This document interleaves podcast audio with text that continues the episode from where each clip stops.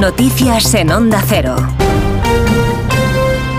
Buenas noches. El presidente del Gobierno, Pedro Sánchez, y el primer ministro de Irlanda han reclamado a la presidenta de la Comisión Europea, Ursula von der Leyen, que estudie las posibles violaciones de los derechos humanos que está llevando a cabo Israel.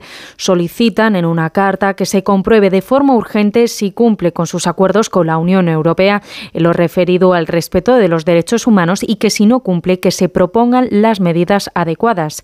También han aprovechado para pedir un alto el fuego inmediato y que se permita la entrada de ayuda humanitaria en la franja, además del reconocimiento del Estado palestino. La vicepresidenta segunda del Gobierno, Yolanda Díaz, ha sido invitada por su homólogo palestino y va a visitar Palestina lo ha anunciado este martes, sumará el viaje a su agenda internacional tras reunirse con el Papa Francisco por segunda vez. Acabo de cerrar un viaje, una visita eh, con mi homólogo a Palestina para justamente eh, exigir eh, el alto el fuego ya en Palestina. Estamos asistiendo a una vulneración de la legalidad internacional, a una vulneración flagrante de los derechos humanos con una comunidad internacional que está siendo auténticamente hipócrita. Sin embargo, el ministro de Asuntos Exteriores, José Manuel Álvarez, ha dicho que su departamento no está preparando ningún viaje a este país. Desde exteriores no estamos preparando ningún viaje de la vicepresidenta segunda. Quien sí ha viajado a Israel y a Palestina ha sido el presidente del gobierno. Yo he viajado extensamente por la región en las últimas semanas y voy a seguirlo haciendo. El rey Felipe VI va a sancionar hoy jueves en el Palacio de la Zarzuela la reforma del artículo 49 de la Constitución española con la que se sustituye la palabra disminuido por la expresión persona con discapacidad, una reclamación histórica del movimiento social de la discapacidad. Este miércoles presidía el rey la entrada de la entrega de despachos de los jueces de la promoción número 72 de la Escuela Oficial en Barcelona, un acto que ha tenido lugar en plenas negociaciones por la ley de amnistía y también con polémicos ataques de políticos a jueces acusándolos de lofer.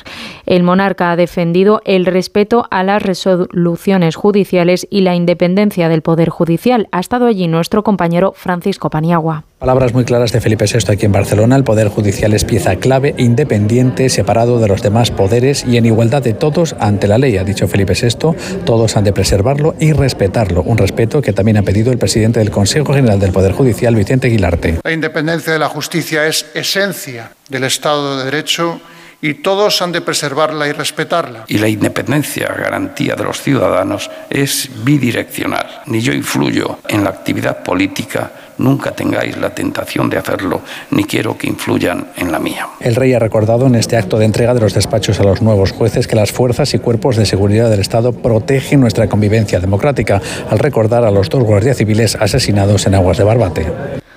El Ministerio de Sanidad ha comenzado los trámites para regular el uso medicinal del cannabis en España. Se trata de ampliar el uso farmacológico de esta sustancia que actualmente se utiliza en dos medicamentos para la esclerosis y para la epilepsia. El Gobierno ya ha iniciado conversaciones con los colectivos implicados para recibir sus aportaciones. Belén Gómez del Pino. Patologías que causen un dolor o sufrimiento extremo a los pacientes. Los preparados de farmacia serán objeto de un estrecho control médico y administrados de forma oral, que es la que más eficacia ha demostrado. Justifica Sanidad la normativa tanto para asegurar la calidad de los preparados como la seguridad de los pacientes. El texto al que tanto los ciudadanos como las sociedades científicas podrán presentar alegaciones pretende ser muy garantista, pero también muy flexible, capaz de ampliarse si es necesario y plantea la revisión periódica de los preparados de cannabis para reevaluar su eficacia. Con esta normativa España se asimila a países de nuestro entorno como Portugal, Reino Unido, Noruega y Explica Sanidad nos alinea con las recomendaciones